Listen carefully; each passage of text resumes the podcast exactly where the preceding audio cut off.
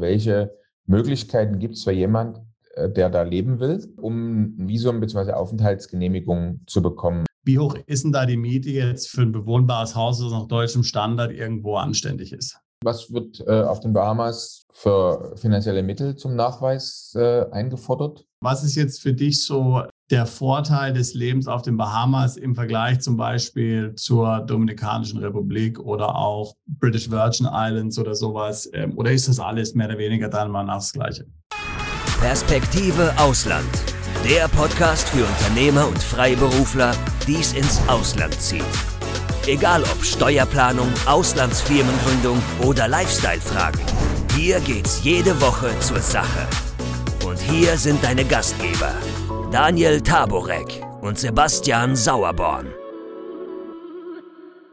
Herzlich willkommen zu unserem Podcast. Äh, heute geht es ja um die Bahamas und in dieser Folge haben wir einen ganz besonderen Gast, Christoph Albeck, der ja selber auf den Bahamas lebt und dort auch Auswandern oder Investoren bei Fragen rund um Immobilien, aber auch bei Lebensbedingungen auf den Inseln zur Seite steht. Habe ich das ungefähr richtig gesagt, Christoph?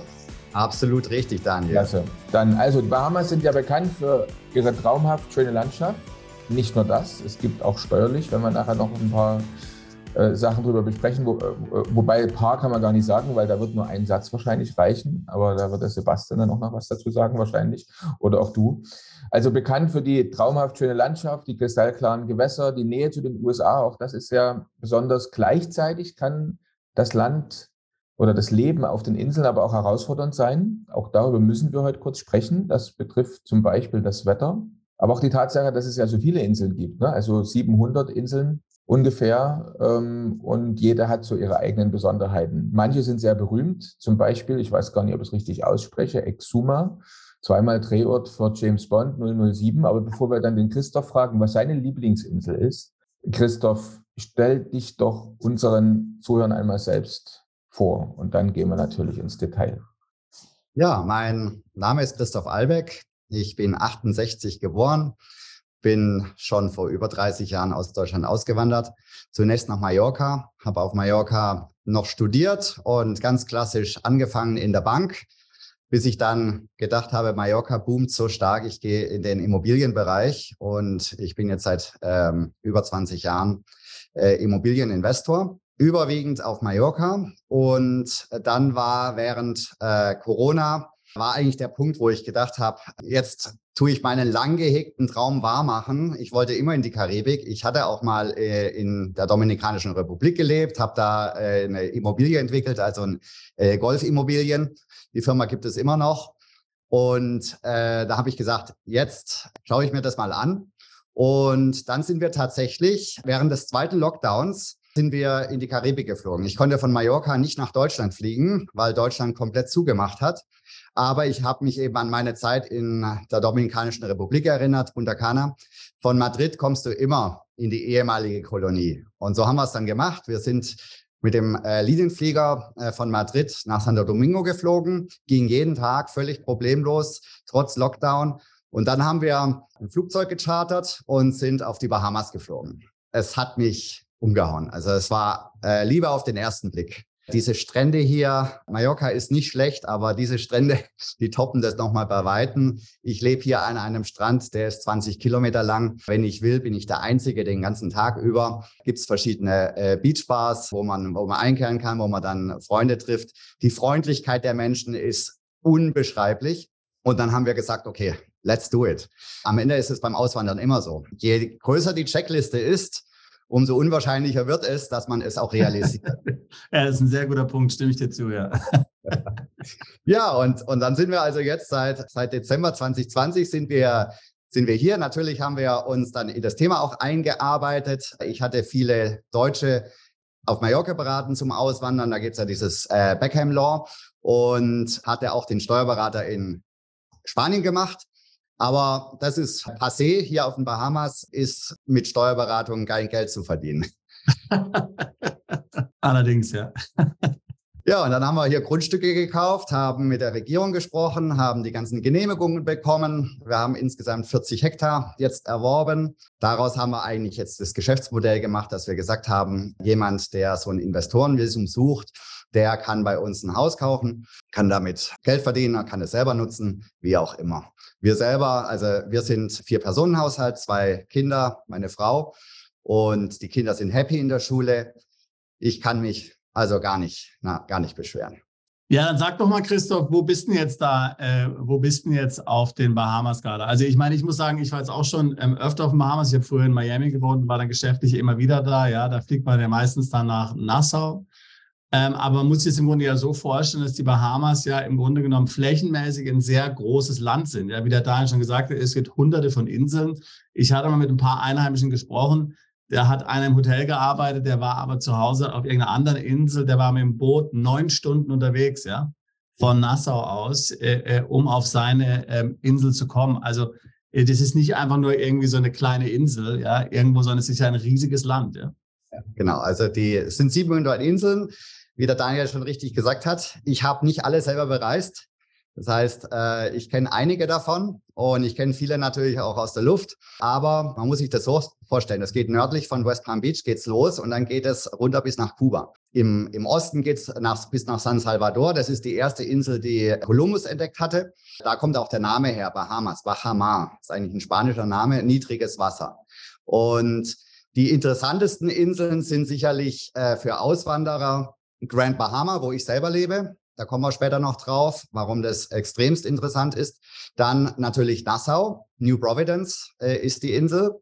Dann die Exumas, wunderbar, wunderschön. Und Abaco. Dann gibt es noch für Landwirte, die auswandern wollen, gibt es Andros. Ist auch extrem interessant, äh, weil da, das ist praktisch der Gemüsegarten von den Bahamas. Also diese Inseln würde ich mal äh, in den Fokus setzen. Dann gibt es natürlich diejenigen, die eine eigene Insel kaufen möchten. Da gibt es einige äh, Inseln, die komplett, äh, die man komplett kaufen kann. Und da kann man dann sein eigenes Haus draufsetzen. Das wird auch gemacht, immer wieder. Also es sind sehr viele amerikanische Celebrities, die, die hier ihre eigene Insel haben, weil es sich natürlich super anhört. Wir haben uns auch hier unsere eigene Insel gekauft, aber die ist sehr nah. Es ist eine Insel in der Insel. Das heißt, bei uns kann man auch auf der eigenen Insel leben, aber man hat die gesamte Infrastruktur. Denn äh, wenn ich eine eigene Insel habe, dann brauche ich einen Helikopter, dann brauche ich äh, irgendwie, ich meine, irgendwann mal kann was passieren. Ja, mein, mein Sohn hat sich über Weihnachten den Arm gebrochen, dann muss man zum Krankenhaus gehen, wenn man auf der eigenen Insel lebt und dann erstmal vier Stunden braucht, muss man selber wissen, ob man das, äh, ob man da leben möchte. Diese äh, Exumas sind sehr, sehr interessant landschaftlich. Abaco haben wir selber auch bereist mit dem Schiff, ist, ist super. Und dann eben die zwei Hauptinseln Grand Bahama Island und New Providence. Das ist äh, da, wo auch internationale Schulen sind. Da gibt's internationale Ärzte. Da hat man im Prinzip ein Expert-Umfeld. Ja, ich als Mallorquiner sage ich wie auf Mallorca. Also äh, da, da kann man also gut leben. Und jetzt hast du erzählt, ihr seid da als, ganz, als komplett als Familie da eingereist. Wir reden ja am Anfang meistens so genau über dieses Thema. Also welche Möglichkeiten gibt es für jemand, äh, der da leben will, um ein Visum bzw. Aufenthaltsgenehmigung zu bekommen. Also es gibt da jetzt in den meisten Ländern mehr als eine Variante. Du hast schon erwähnt, also das Investorenvisum sozusagen. Vielleicht können wir da mal ganz kurz diese Möglichkeiten so kurz skizzieren. Also äh, natürlich die Investition, aber auch die anderen Möglichkeiten vielleicht, die es noch gibt. Übrigens, wenn du keinen unserer interessanten Podcasts mehr verpassen willst, dann klick jetzt gleich auf Abo und besuch uns doch mal auf unserer Webseite www.perspektiveausland.com. Da gibt's übrigens auch alle Podcasts als Video zum Ansehen und du kannst uns dort deine Fragen, Kommentare oder Vorschläge für neue Sendungen hinterlassen. Bis bald. Also es gibt äh, drei grundsätzliche Möglichkeiten, eine Aufenthaltsgenehmigung hier zu bekommen. Es gibt aber auch viele, die keine Aufenthaltsgenehmigung haben und trotzdem hier leben. Äh, das heißt, fangen wir einfach mit der Basis an. Das sind, ist das für die Europäer ist das das 90-Tage-Visum. Das sind sehr wenige, die das machen. Aber für die Schweizer zum Beispiel sind das acht Monate. Das heißt, die Schweizer brauchen äh, kein Visum, wenn sie acht Monate im Jahr hier sind. Und deswegen gibt es viele Schweizer hier, weil das sehr, sehr mhm. unkompliziert ist. Ich fliege aus Zürich nach Miami und dann von Miami nach Freeport und kann hier acht Monate sein. Acht und Monate am Stück oder muss das auf verschiedene Aufenthalte aufgeteilt werden? Kann acht Monate am Stück sein. Wahnsinn, ja, sehr gut. Und ist, Und ist es dann auch so, nehmen wir mal an, auch das 90-Tage-Visum zum Beispiel, wenn man jetzt äh, ausreist, wann darf man wieder ein? Also kann man die 90 Tage pro Jahr bleiben oder kann man ausreisen oder nach Miami fliegen und wieder zurückkommen und wieder genau. 90 Richtig. Tage bleiben? Genau. Also das ist, das ist machbar. Äh, da, das sind vor allem auch Saisonarbeiter, die das so machen. Die, ich habe einen kennengelernt aus meiner ursprünglichen Heimat, aus Heidenheim, der macht es seit vielen, vielen Jahren so. Äh, der arbeitet hier in einer Bar und der fliegt also mit diesem ähm, Touristenvisum in Anführungsstrichen rein. Das ist sicherlich kein Weg für unsere Kundschaft. Unsere mhm. Kundschaft, äh, die möchte äh, einen, einen, rechtlich sicheren Aufenthalt. Die möchte hier nicht als Tourist wahrgenommen werden. Die möchten vielleicht auch ein Auto kaufen oder ein Haus mieten, längerfristig etc. pp. Da gibt es grundsätzlich drei Möglichkeiten. Die erste Möglichkeit ist die, äh, man findet jemanden, der einem Arbeit gibt. Man findet einen Arbeitgeber, der einen beschäftigt. Da gibt es in New Providence in Nassau, sind da vor allem Banken und Versicherungen interessant und Rechtsanwaltskanzleien, die sich da eigentlich angesiedelt haben. Denn dieser steuerliche Vorteil, der lockt, lockt vor allem auch amerikanische Firmen an. Da gibt es sicherlich Jobs. Ich würde mal sagen, da ist der Expat-Anteil, der liegt also deutlich über 50 Prozent. Die Grand Bahama Island, die Insel, wo ich lebe, die hat einen Hafen. Das ist eine sehr große Insel. Die hat an der Westseite hat die einen Containerhafen und da sind die MSC und das sind Hutchison, das sind große äh, Global Players, die wollen auch lieber Expats beschäftigen. Da gibt es auch gewissermaßen Industrie, also viele Nachbarn von mir, die kommen aus Europa, die kommen aber auch aus äh, Mexiko und Südamerika und die nutzen das. Der Arbeitgeber muss dann diese Genehmigung einholen und es ist ein eingespieltes Verfahren. Da haben die ein Jahr das Recht hier zu leben, sind aber natürlich von dem Arbeitgeber abhängig. Also wenn der Arbeitgeber seine Meinung ändert und äh, dich nicht mehr weiter beschäftigen möchte, dann verfällt auch das Visum. Also auch nicht unbedingt optimal. Und dann gibt es den digitalen Nomaden der kann das relativ formlos beantragen. Gibt es eine Website von der Regierung, kann er das beantragen. Mein Nachbar ist Däne, der hat es so gemacht. Also der hat äh, noch nicht immer einen Anwalt gebraucht, der hat einfach das online gemacht. Da muss man nur die Krankenversicherung nachweisen, ausreichende ökonomische Mittel und einen, einen Mietvertrag hier. Und äh, dann kriegt man das für ein Jahr. Das kann man verlängern bis maximal drei Jahre. Und die Aus, also die Krankenversicherung ist klar, muss man nachweisen. Was wird äh, auf den Bahamas für, ein, für, finanzielle Mittel zum Nachweis äh, eingefordert? Das äh, hängt ein bisschen davon ab, äh, wie viele Personen das sind, welche, welche Miete man hat. So eine, so eine Schätzgröße, Daumengröße. Man sollte hier 2.000, 3.000 Dollar pro Kopf pro Monat voraushalten. Das mal multipliziert mal 12. Das ist eigentlich so eine Faustgröße, die ganz vernünftig ist. Also das sind jetzt keine Millionensummen. Klingt interessant. Genau, dann gibt es noch zwei andere, sorry. Äh, dann gibt es die Heirat. Wird mhm. sehr, äh, wird viel gemacht, habe ich tatsächlich gesehen, wird aber sehr, sehr genau angeschaut. Also da äh, Heirat heißt direkt persönliches Interview, äh, getrennt voneinander, äh, da schauen die sehr genau drauf. Passiert aber, weil äh, der Heiratsmarkt hier vielleicht ein bisschen leergefegt ist und äh, deswegen hier leben viele, ähm, viele Engländer leben hier, die, die da schauen dann mal, ob, ob sie vielleicht jemanden aus England bekommen etc. pp. Aber kommt also einfach äh, statistische sehen kommt es äh, relativ häufig vor und das mit Abstand häufigste Visum ist das Investorenvisum. Das Investoren Grundsätzlich reichen 750.000 Dollar. Mit 750.000 Dollar Investment habe ich einen Anspruch auf ein lebenslanges Investorenvisum.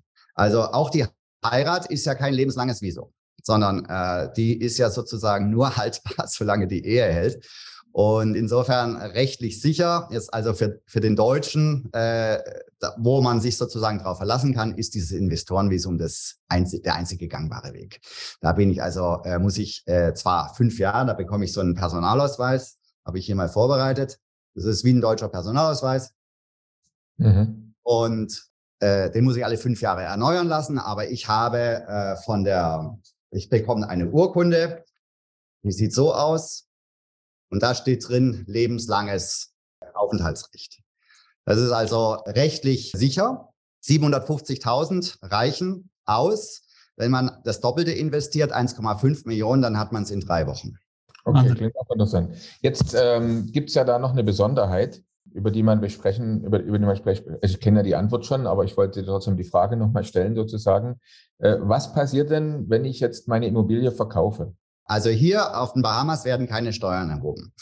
Privatpersonen zahlen keine Steuern. Das heißt, der Verkaufsgewinn, der ist auf den Bahamas steuerfrei. Der Erwerb einer Immobilie wird äh, eine Mehrwertsteuer erhoben in Höhe von 10 Prozent. Die kann ich nicht absetzen. Und Firmen auf den Bahamas, die an lokale äh, Privatpersonen verkaufen, die müssen auch eine zehnprozentige Mehrwertsteuer abführen.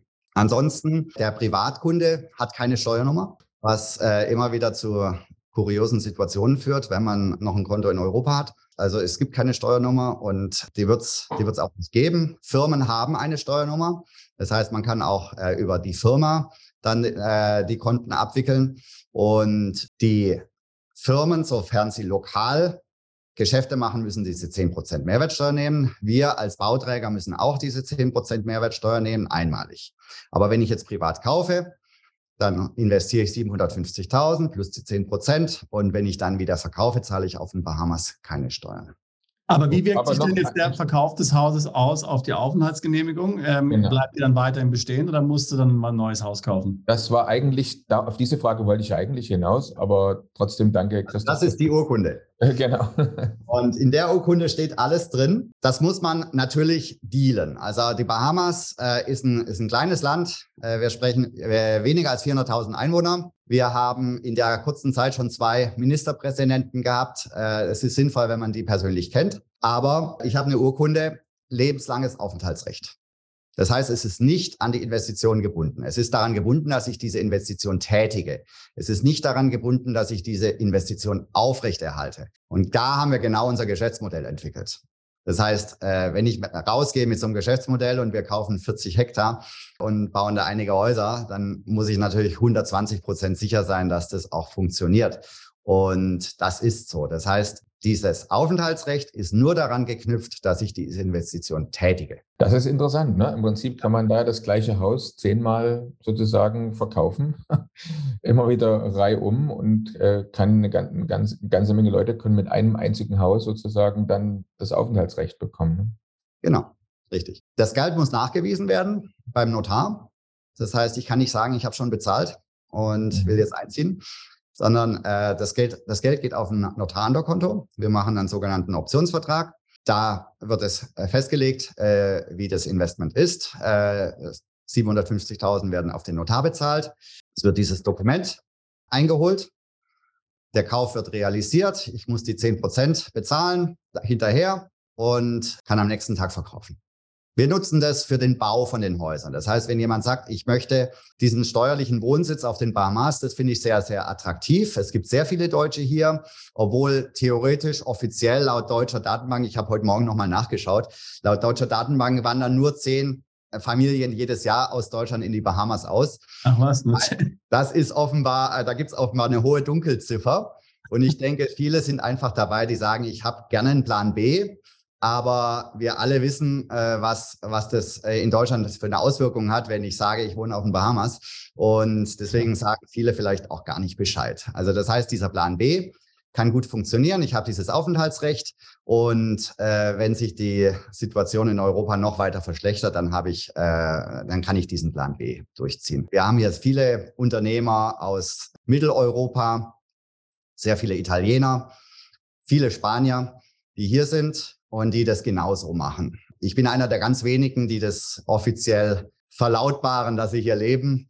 Aber das muss jeder selber wissen, wie er es macht. Aber namhafte, sind namhafte deutsche Unternehmer sind hier, die das einfach als Plan B nehmen. Genau, hört man, man hört und liest ja manchmal so ein paar sehr, sehr berühmte Namen so von traditionellen Familienunternehmen, die da sozusagen äh, das ist sehr schön formuliert, Daniel. Ja, ja, genau. Sagen wir es mal so. Und wer das wissen will, der kann selber nachgoogeln. Also mir fallen mal schon zwei, drei solche äh, Unternehmerfamilien ein. Aber jetzt eine, eine andere Sache noch. Oftmals geht es einem so, wenn man das jetzt hört. So, wir haben jetzt einige Zuschauer und Zuhörer, die sagen, das wäre was für mich. Da kommt immer die Frage, wie lange dauert das? Also wenn ich jetzt heute den Entschluss fasse, oder sagen wir mal so, ich mache morgen einen Termin mit dir, lass mich, mach so eine Erstberatung dann vielleicht Wie lange zieht sich das hin, bis ich dann diese Urkunde in der Hand habe? Also vielleicht kannst du darüber noch mal was erzählen. Also traditionell ist unsere Hochsaison von März bis Mai, denn die Steuererklärung für nächstes Jahr, die ist dann fällig, wenn ich am, äh, wenn ich Ende Juni äh, in Europa war. Das heißt, wenn ich mehr als 183 Tage in einem europäischen Land gewesen bin, dann ist dann nächstes Jahr die Steuererklärung fällig. Und das bedeutet für uns, März bis Mai ungefähr ist unsere Hochsaison. Da kommt dann eben dieser Express-Service zum Zuge, 1,5 Millionen investieren und äh, innerhalb von ein, zwei Wochen habe ich die Urkunde und kann das dann durchziehen. Das ist traditionell, also viele, äh, wir haben jetzt gerade auch wieder aktuellen Fall, äh, der bekommt eine große Auszahlung und hat gesagt, okay, ähm, bevor ich jetzt 50 Prozent abgebe, investiere ich jetzt lieber für 1,5 Millionen. Und ich meine, da steht ja der Wert dagegen. Das mhm. ist ja egal ob es 750, also für den ist es egal, ob 750 oder 1,5 Millionen ist. Und dann habe ich diese und dann ziehe ich das. Ansonsten im Rest des Jahres würde ich sagen, ist es eher die 750.000. Und dann, welcher Zeitraum ist dann im normalen Verfahren? Also wenn ich jetzt. Im normalen Verfahren, äh, das kann bis zu einem Jahr dauern. Kann bis zu einem Jahr dauern. Also mit den 750, ja, und mit den 1,5 hast du gesagt drei Wochen. Ja. ja. Rechtsanspruch drei Wochen, es geht aber schneller. Das geht dann schneller, wenn man, wenn man in ein Projekt investiert, was äh, bei der äh, Investment Authority schon bekannt ist, dann geht es schneller. Also dann, Ansonsten äh, würde man im Grunde sagen, man macht es wie der Nachbar, man nimmt sich zunächst mal ein Einjahresvisum als digitaler Nomade oder sowas oder eine genau. einjährige Aufenthaltsgenehmigung und regelt dann in der Zeit dann alles andere. Genau. Ich bin zwar kein digitaler Nomade, aber wir haben es genauso auch gemacht. Wir wollten wegen der Schule sofort ein Visum haben und dieses lebenslange, das ist auch mit dem Interview verbunden. Das muss man auch dazu sagen. Also äh, sind da die zwei, drei Wochen, aber ich muss in diesen drei Wochen auch hier sein, damit das alles äh, flott geht. Also mhm. ich kann das von Deutschland aus machen. Das ist ein gangbarer Weg, dass man erstmal sagt, ich nehme das Einjährige, schaue mir das überhaupt erstmal an. Und wenn ich aber den Rechtsanspruch haben will und wenn ich sagen will, ich will rechtssicher auswandern, dann ist, dann komme ich um das Investorenvisum nicht herum. Sehen wir mal an, ich habe jetzt zunächst mal das einjährige Visum, um mir das Ganze mal ein bisschen anzuschauen, da ein bisschen reinzuschnuppern. Mit was muss ich denn so rechnen, wenn ich jetzt, sage ich mal, ich sage mal jetzt wie in deiner Situation, ähm, äh, Frau, Mann, zwei Kinder, also ich will ein Haus mieten. Wie hoch ist denn da die Miete jetzt für, naja, also für, für, für ein bewohnbares Haus, das nach deutschem Standard irgendwo anständig ist? Da kommen eigentlich nur noch zwei Inseln in Frage für Mieten zu vernünftigen Preisen. Das ist äh, Nassau, New Providence und das ist Freeport, Grand Bahama. Wir selber wohnen in der Anlage mit, mit verschiedenen Pools. Da ist jetzt die, da ist die Maintenance, die man bezahlt, relativ hoch. Aber das Land insgesamt ist total sicher. Also es ist jetzt nicht so, dass man sich nicht ein freistehendes Haus mieten könnte. Damit es wirklich gut ist und für vier Personen sollte man 3000 Dollar rechnen. Okay, also jetzt nicht jetzt, also ich meine, München kostet das Gleiche, ja. So. Genau. Ich habe mal den letzten Kassenzettel auf Kassenbon aufbewahrt. Jetzt muss man dazu sagen, äh, wenn du in Miami gelebt hast, weißt du es, das ist jetzt auch relativ teuer geworden seit, ja. äh, seit Covid. Und, und hier auf den Bahamas äh, ist es günstiger geworden, weil die Duties, äh, die, ähm, die Import-Duties auf die äh, Nahrungsmittel, die wurden ausgesetzt. Und jetzt zahle ich hier für einen Warenkorb, also das ist jetzt eine vierköpfige Familie, da ist Butter dabei, Milch, Joghurt, Fleisch etc. pp. Zahle ich jetzt ähm, 184 Dollar. Das ist die Liste. Ja? Also äh, 184 Dollar. Das ist wahrscheinlich ein Tick teurer als äh, Deutschland, ist aber deutlich günstiger als noch vor drei, vier Jahren. Wobei man sagen muss, Deutschland, wir waren jetzt mal wieder ein paar Wochen, also einen Monat knapp in in Deutschland und es hat angezogen, muss man sagen, die Preise. Also wenn man da, wenn man da längere Zeit nicht da war, ich war glaube jetzt ungefähr ein Jahr lang nicht in Deutschland, mhm. ist empfindlich teuer geworden. Also wie überall auch. Ne? Also da mittlerweile äh, noch vor noch vor einigen Jahren war Deutschland meist billiger als jetzt andere europäische Länder oder im Ausland und mittlerweile ist das teilweise sogar teurer geworden. Also ich sehe es in Mallorca. Mallorca ist auch unglaublich teuer geworden, Nahrungsmittel vor allem. Und wir sehen es jetzt, äh, wir haben früher immer in Miami bestellt und das dann äh, rübergebracht, mit dem Flugzeug oder mit dem, äh, mit dem Boot. Und wir machen das nicht mehr. Also Miami ist auch so teuer geworden und dadurch, dass diese äh, Importzölle gesenkt wurden oder äh, ausgesetzt wurden, ist es vergleichbar. Und am Ende ist es auch immer eine Frage der Angebot und Nachfrage. Also äh, die Insel hat auch Aufschwung erhalten. Also es sind viele äh, in der nach Corona auch dazugezogen. Das senkt auch die Preise in den Restaurants, weiß ich noch. Also vor zwei Jahren im Restaurant, das war das hast du dir zweimal überlegt, ja. Da waren es äh, 500 Dollar los, 600 Dollar los äh, für vier Personen. Jetzt sind wir so bei 250. Das ist äh, Dienstleistung ist relativ teuer. Deswegen sind Restaurants äh, immer noch hochpreisig. Es sei denn, ich gehe ähm, an den Strand oder so, dann, dann kostet es nicht viel. Also so der ein Bier am Strand kostet 2,50 Dollar. Das ist knapp über zwei Euro. Das glaube ich, das, das ja. ist wirklich. Und dann gibt's noch diesen Kong Salad dazu, das ist Nationalgericht. Äh, kostet dann auch nicht viel. Aber sobald ich gehobener essen gehe, italienisches Restaurant oder, oder Sushi oder so, dann, dann bin ich schon bei 250, 400 Dollar. Und die, und die, äh, die Zölle, äh, von denen du gesagt hast, dass sie jetzt erstmal hier ausgesetzt worden sind, werden die jetzt wieder irgendwann ähm, wieder aktiviert oder bleibt es jetzt, ist das jetzt mehr oder weniger, gilt es als abgeschafft? Das ist eine spannende Frage. Sebastian.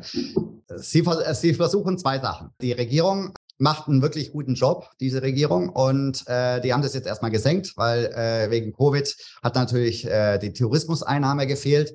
Das spricht alles dafür, dass diese Zölle irgendwann wieder kommen. Aber jetzt gibt es eben ein sehr, sehr interessantes Programm von der Regierung für Landwirtschaft. Und da sprechen wir über die Insel Andros. Die ist geografisch in Richtung Kuba. Das ist eine große Insel und das ist die Landwirtschaftsinsel. Und die versuchen jetzt viele ähm, Landwirte anzuwerben, dort anzubauen. Und wenn das funktioniert, also die versuchen zum Beispiel Hühnchenfarmen da anzusiedeln etc., äh, das wird kein industrielles großes Konzept werden, weil für 350.000 Einwohner brauchst du kein riesig großes Konzept. Aber äh, wenn das dann funktioniert, dann ist meine Erwartung, dass dann zum Beispiel die Importzölle auf Hühnchenfleisch auch wieder steigen, um die ein bisschen anzuschieben. Das könnte ich mir vorstellen. Interessant, ja, macht Sinn. Jetzt, ähm, wenn jemand sich überlegt, auf die Bahamas zu ziehen, äh, du kennst ja jetzt eine ganze Reihe von deutschsprachigen äh, Auswanderern, vielleicht auch aus anderen europäischen Ländern.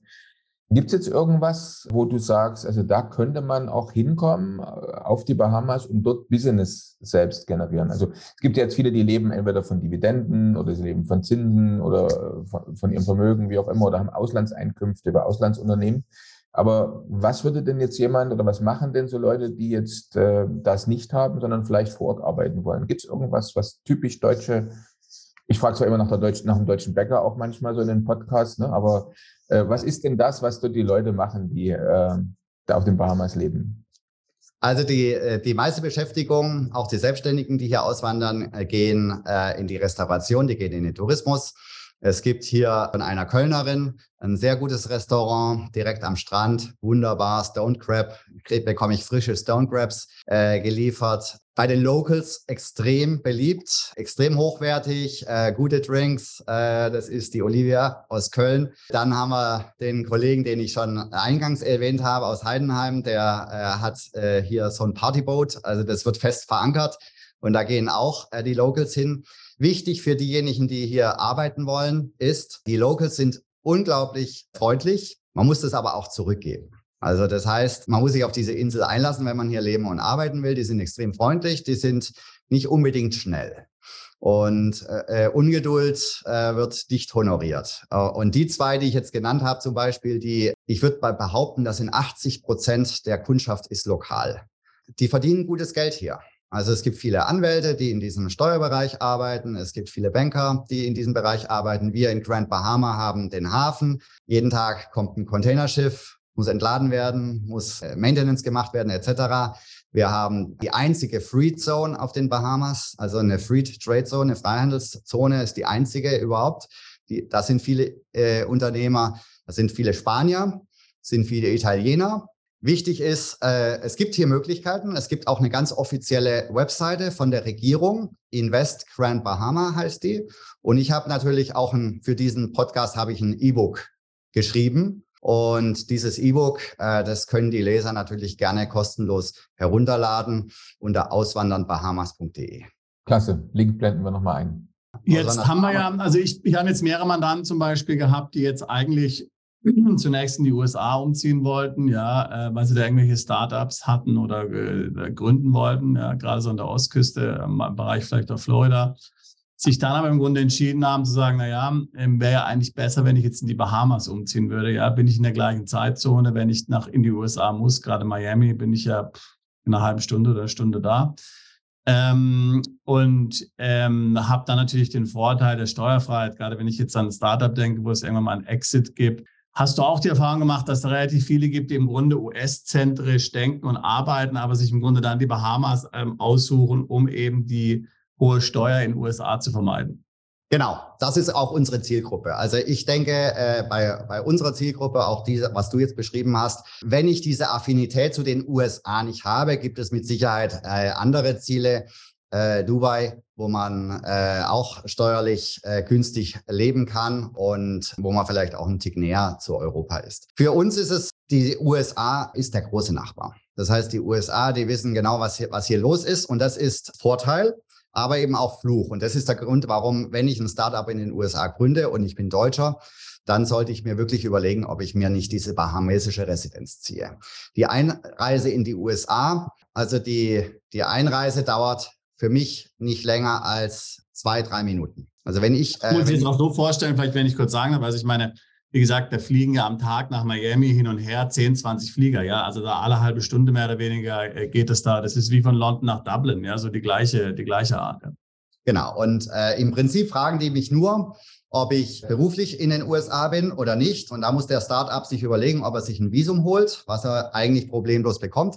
Aber äh, wenn er ein Startup hat, dann ist die IRS, also die amerikanische Steuerbehörde, sehr, sehr interessiert, ihn sowieso anzusiedeln. Das muss er eigentlich nur dankend ablehnen und dafür sich ein Visum holen. Also wenn ich mit ESTA einreise und habe ein Startup in den USA, das ist vielleicht äh, super optimal.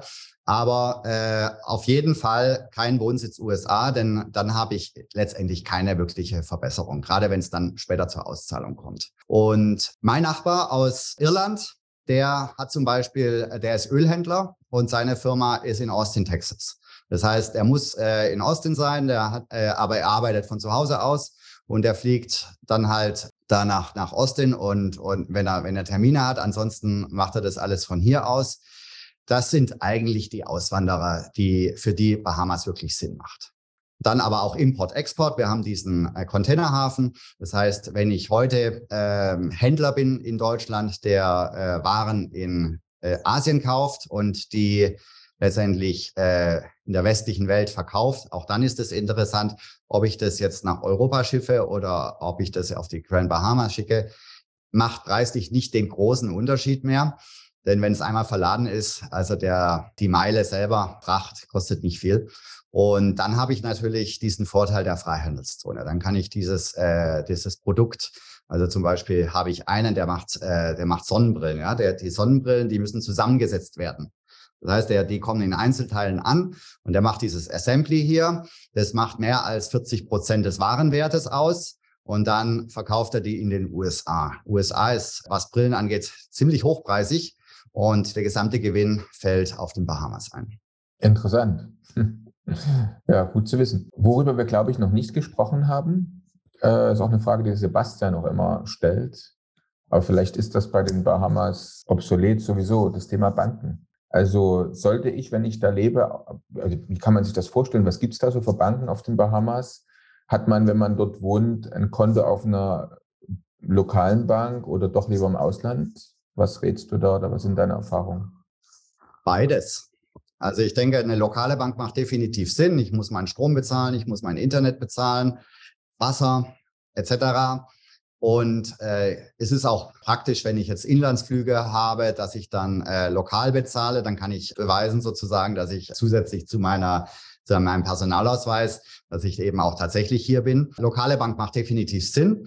Das sind hier für Grand Bahama, äh, sind es kanadische Banken. Da steckt im Prinzip die Royal Bank of Canada dahinter und was einem eigentlich auch ein gutes Gefühl gibt, ja, dass, mhm. äh, dass das alles äh, sehr, sehr safe ist. In, in Nassau gibt es auch noch äh, amerikanische und englische Banken, aber Ich denke mal, mit so einer Scotiabank, da fahre ich ganz gut. Da habe ich ein, äh, ein Konto, das kann ich entweder in US-Dollar führen oder in Bahamian-Dollar führen. Spielt für die, für die Ausgaben letztendlich keine Rolle. Der ist äh, seit, seit Unabhängigkeit ist der fest an den Dollar geknüpft.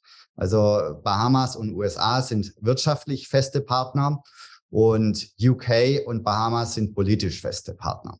Also insofern hat man tatsächlich ein, ein, englisches Rechtssystem, ein englisches Bankensystem, aber man hat den US-Dollar. Das macht Sinn, ein lokales Konto zu haben. Ist nicht notwendig, ist auch nicht notwendig, um das Investorenvisum zu bekommen, aber es ist einfach praktisch, ja, wenn ich, äh, wenn ich lokal bezahle.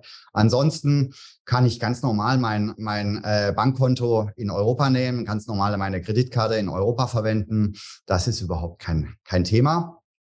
Wenn ich dann mit der Bank in Europa spreche und sage, ich lebe jetzt auf den Bahamas, dann haben wir dieses Thema, dass wir hier keine Steuernummer haben. Und, und wie, wie, wie, machst du das konkret, wenn ich fragen darf? Was sagst du der Bank? Ich erkläre die Lebenswirklichkeit. Also da ist es extrem hilfreich, wenn man Kinder hat, die auf die Schule gehen. Denn die sind sozusagen der ultimative Beweis, dass man hier überwiegend äh, residiert. Und ich habe keine, keinerlei Probleme gehabt. Ah, interessant.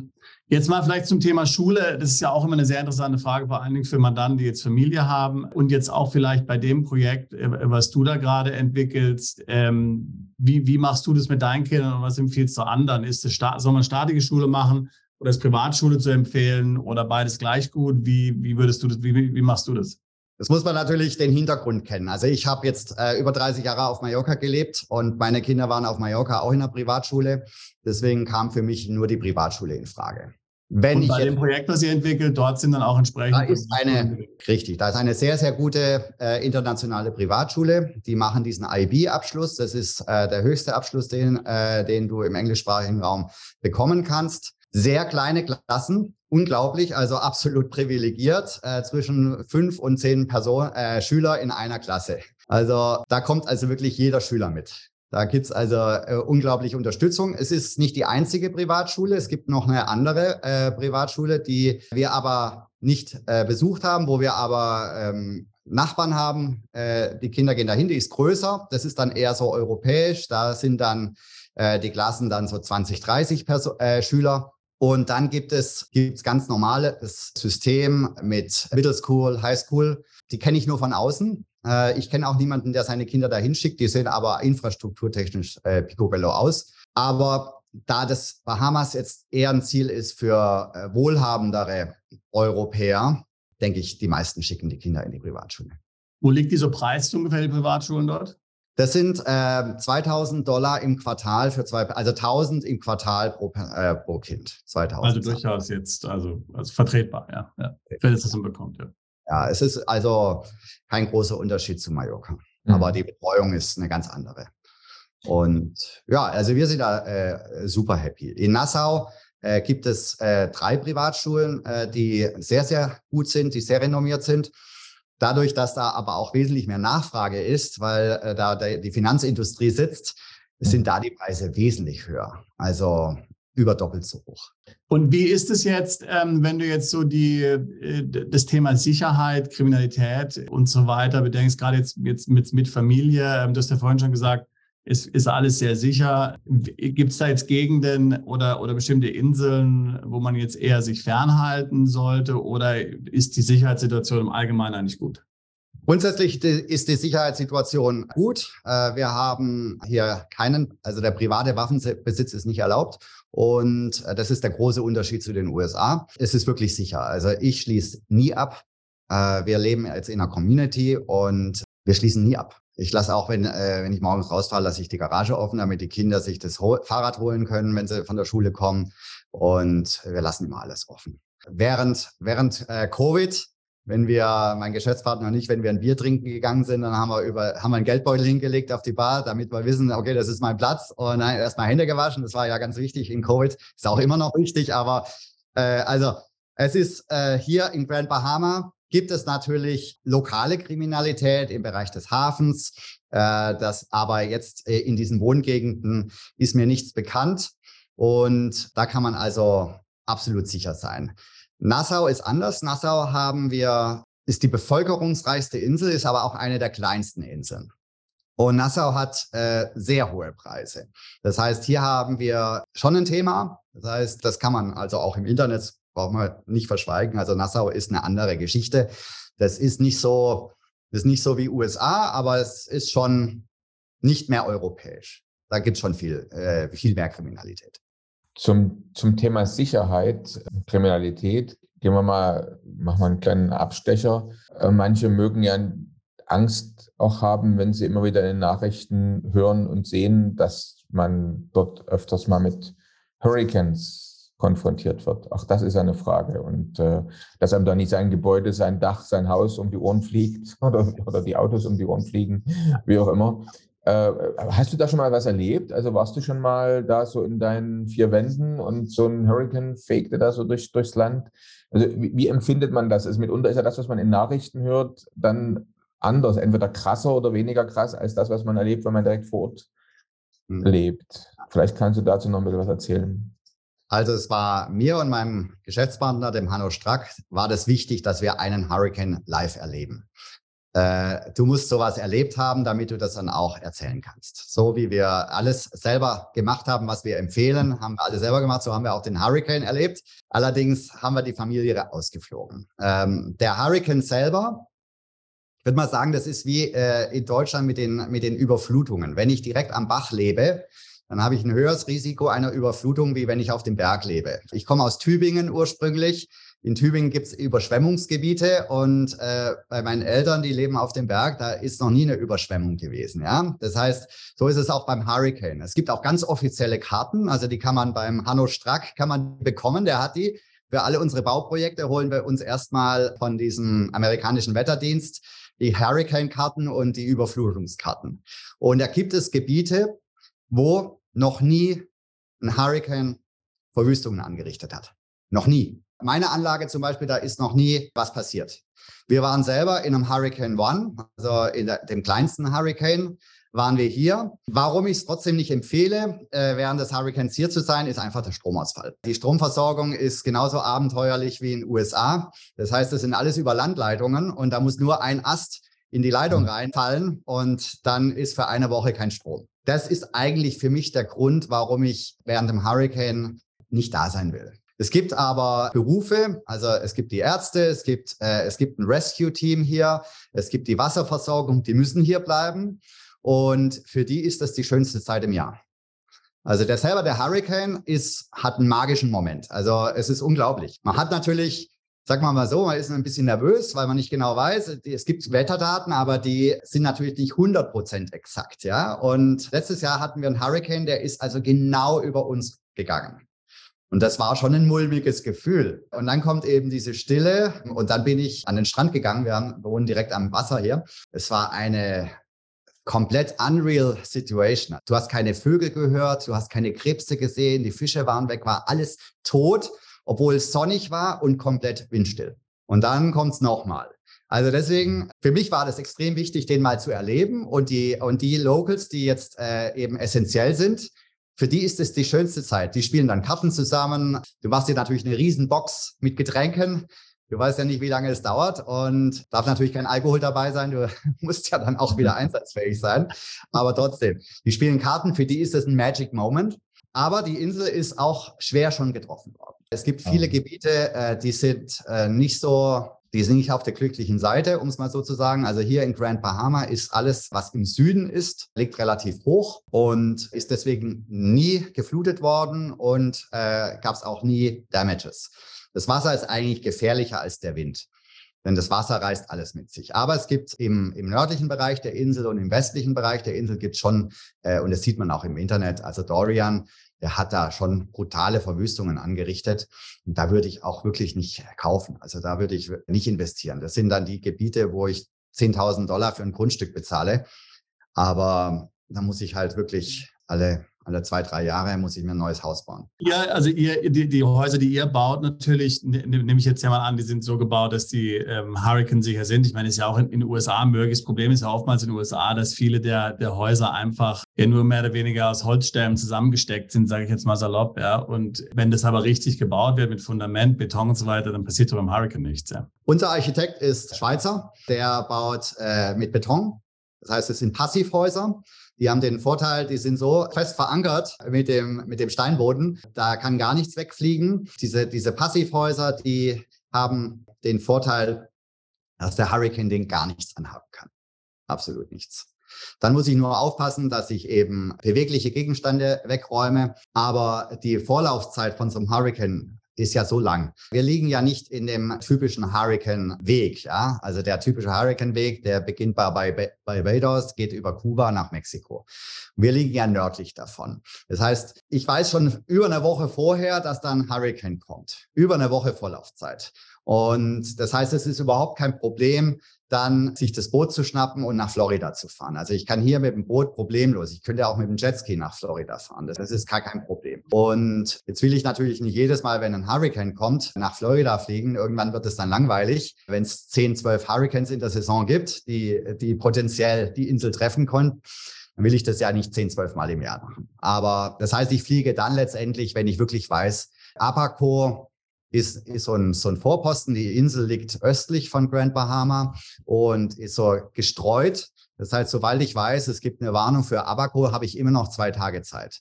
Und dann sollte ich rausfliegen. Und dann sollte ich alle beweglichen Stühle etc., pp, sollte ich einfach reinnehmen. Das, äh, wenn ich das Boot nicht mitnehmen kann, die Locals zum Beispiel, die machen das mit solchen, mit solchen Straps, mit solchen Bändern, machen die das an den Lift fest, das Boot. Und ansonsten stellt man das halt in der Halle. Also da gibt es gerade am Hafen gibt es dann viele, die dann sagen, okay, ich habe hier noch Platz in der Halle, kannst das Boot hier reinstellen oder das Auto.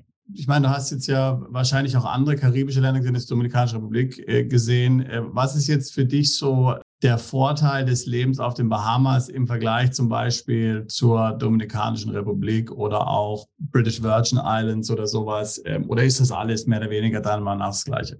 Also wir waren auch auf BVI und wir waren auch in Curacao, weil Curacao ist sicherlich auch ziemlich interessant. Aber ich will die anderen Ziele nicht schlecht reden. In, in Curacao ist mir der Lifestyle zu, zu wenig karibisch und äh, in BVI bin ich zu weit weg.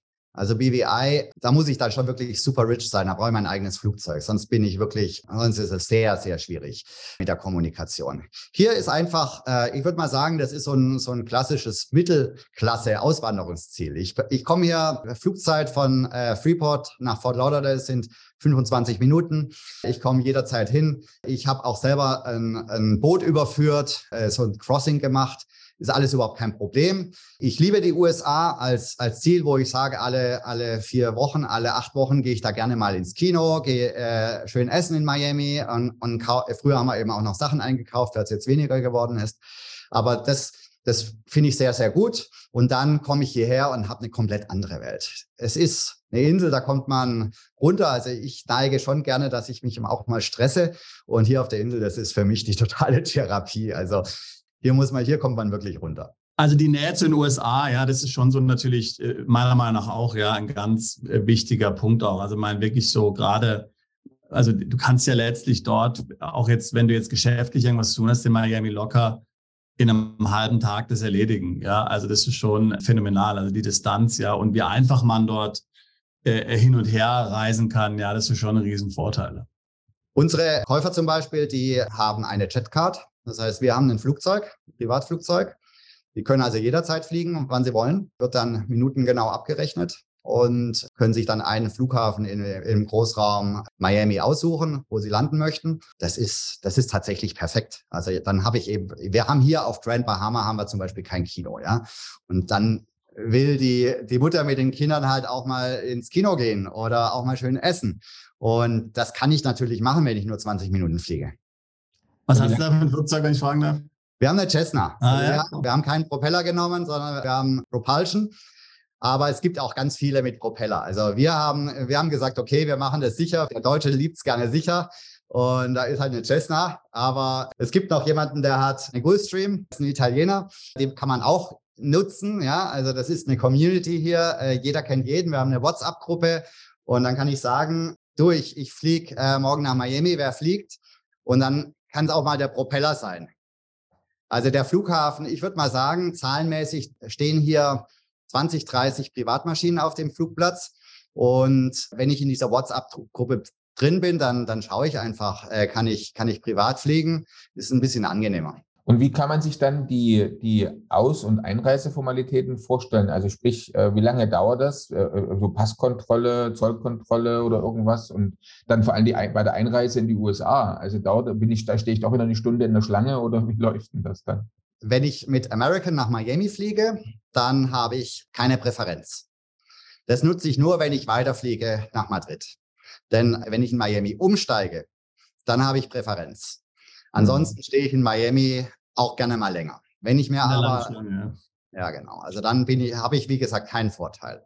Äh, mhm. wenn ich aber mir den Flughafen selber aussuche, dann suche ich mir natürlich andere Flughäfen. Selbst wenn ich mit unserem, mit unserer Cessna nach Miami fliege, haben wir das auch. Meinte ich ja jetzt, ja, ja, genau. Äh, dann bin ich in dem Signature Airport. Das heißt, dann bin ich in einem anderen Terminal.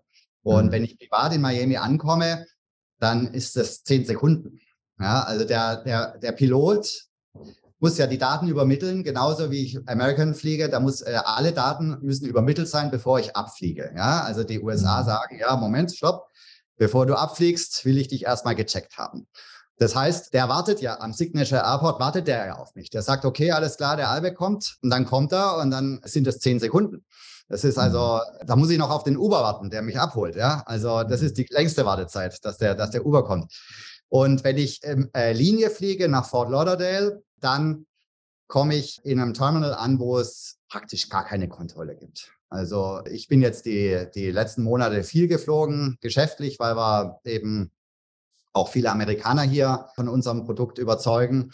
Und das sind immer die drei gleichen Leute, die da äh, stehen. Also gar kein Problem. Klingt gut. Also das ist ja, also ist ja ein genialer, also Service äh, muss man sagen, ja, von euch auch für eure Kunden hier, denen dann eine Jetcard ähm, anzubieten in der Community, das ist ja schon wirklich, das ist ja schon wirklich sehr gut, ja, muss man sagen.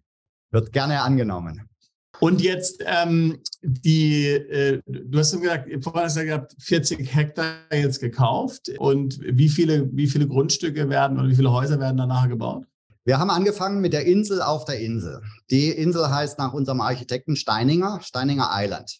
Und das sind 44 Grundstücke, die wir zusammengelegt haben zu 22. Wir wollten es nicht zu massiv gestalten. Wir sprechen aber über rund 60.000 Quadratmeter Land. Und diese Insel ist entstanden durch Austackern. Das heißt, als Grand Bahama erfunden wurde, hat man gesagt, man will hier ein Neu-Florida machen. Das heißt, äh, diese Insel ist entstanden mit einer riesen äh, Infrastruktur.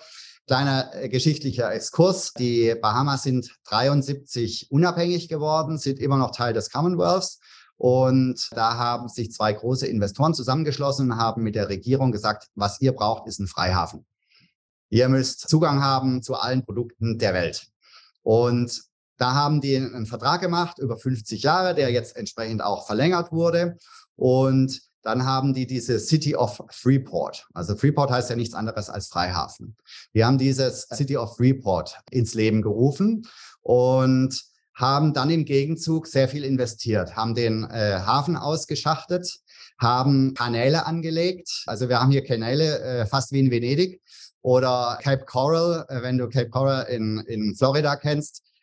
Und dadurch ist eine Insel entstanden in der Insel. Also die haben, äh, die haben das getrencht, die haben das ausgetackert und dadurch ist eine Insel entstanden. Und diese Insel haben wir gekauft. Da waren 44 Grundstücke drauf und da haben wir gesagt, 44 Eigentümer ist für eine Community, die so exklusiv sein soll, wie wir sie möchten, ist äh, zu viel. Da haben wir die Grundstücke zusammengelegt. Das heißt, wir haben daraus 22 Grundstücke gemacht. Und jetzt hat jeder die Möglichkeit, ein Haus für sich zu bauen plus ein Gästehaus. Das heißt, wir sprechen über 22 Haupthäuser und 22 Gästehäuser. Und da haben wir eben diese Genehmigung von der Bahamas äh, Investment Authority. Und da kriegen wir es wirklich in zehn Tagen hin. Also wenn jemand sagt, okay, ich will hier 1,5 Millionen investieren, ich brauche aber jetzt bis Juni mein Investorenvisum, weil ich habe ein Thema, dann können wir das hinbekommen. Das sind alles Kanalgrundstücke. Das heißt, jedes Haus hat einen eigenen Liegeplatz, wir haben einen Bootsclub ins Leben gerufen, wo die Eigentümer sich Boote teilen können. Wir haben sowas ähnliches auf Mallorca auch. Wir haben auf Mallorca auch einen Bootsclub ins Leben gerufen, damit man einfach sagt, okay, ein Boot, ich gehe ja nicht jeden Tag sechs Stunden raus aufs Wasser Und in der Zwischenzeit ist es gut für ein Boot, wenn jemand anders bewegt. Das heißt, wir haben den Captain Pat, den Patrick, der ist derjenige, der das managt. Ist ein Bahamian. Der macht das Onboarding mit dem Boot. Und sobald er das okay gibt, dann kann man Mitglied von diesem Bootsclub werden und dann bekommt man sein Boot geliefert. 22 Häuser, 22 Liegeplätze, aber vier Boote. Also ziemlich, ziemlich smart. Bei den Autos haben wir es genauso gemacht. Äh, 22 Häuser, aber nur zwei äh, Autos als Shuttle. Ansonsten kann ich mich auf der Insel mit dem, mit dem Golfkart bewegen oder wenn ich ins Restaurant will oder auf den Golfplatz will, kann ich auch mit dem Golfkart fahren. Wenig Infrastrukturkosten, vor allem um einfach diese Maintenance. Von den 22 Grundstücken, wie viel sind da jetzt schon verkauft oder das, das hat das Bauprojekt angefangen? Wie kann man sich das vorstellen? Ja. Das Bauprojekt hat im Oktober angefangen mit dem Land Cleaning und wir haben vier Häuser jetzt im Bau, die, die fungieren als Musterhäuser sozusagen. Also äh, es gibt äh, vier verschiedene äh, Bautypen und da wird äh, von jedem Typ wird eins gebaut. Und dann, äh, also wir, wir, wir sammeln jetzt sozusagen die Interessenten ein über diese Musterhäuser und dann äh, bauen wir die Insel in zwei Phasen. Also es gibt diese Insel, die hat so zwei Arme und zuerst wird der eine Arm gebaut und dann der zweite.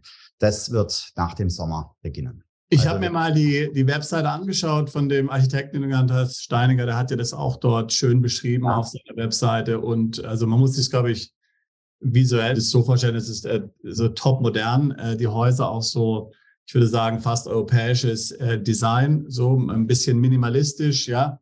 Und ja, sieht sehr, sieht sehr elegant aus. Ja. Kommt auch bei den Lokalen sehr gut an. Und es kommt eben auch mit einem Steuervorteil. Nicht nur, dass wir diesen Steuervorteil haben, wenn ein Investor eben kauft, sondern wir sind in dieser Bonded License. Das heißt, wir sind im Gebiet des Freihafens und wir können alle Möbel, alle Baumaterialien etc. pp. importieren wir steuerfrei. Wenn ihr das nachher mal einblendet, unser Interior zum Beispiel, ja, äh, das ist sehr hochwertig. Das sind italienische Designermarken.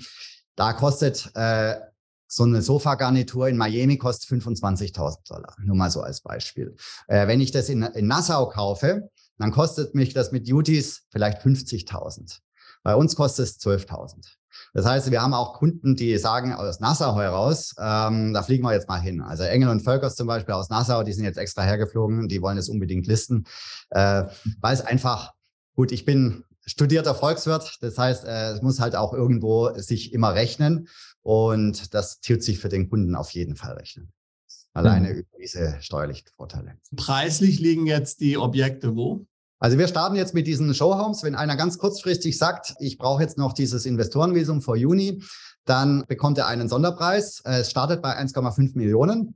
Nachtigall, ich höre dir trapsen sozusagen, aber die gehen dann relativ schnell hoch auf äh, unser Späterer Verkaufspreis nächstes Jahr wird liegen zwischen drei und fünf Millionen. Also das heißt, 1,5 Millionen ist ein sehr großer Discount. Das heißt, wer jetzt natürlich dort Interesse hat, Bedarf hat, müsste, sollte jetzt schnell handeln. Ja. Genau. Das liegt daran, dass er dann das Geld an den Notar bezahlt und dass wir mit diesem Geld bauen. Das heißt, er bekommt natürlich äh, das Grundstück, aber er bekommt kein fertiges Haus. Und deswegen dieser Discount. Das haben wir auf Mallorca aber auch so gemacht. Da hatten wir zwar keine steuerlichen Vorteile, aber wir nennen es, sei dein eigener Investor, ja, be your own investor. Das heißt, wenn ich nach Baufortschritt bezahle, muss ich natürlich irgendwo einen günstigeren Preis bekommen.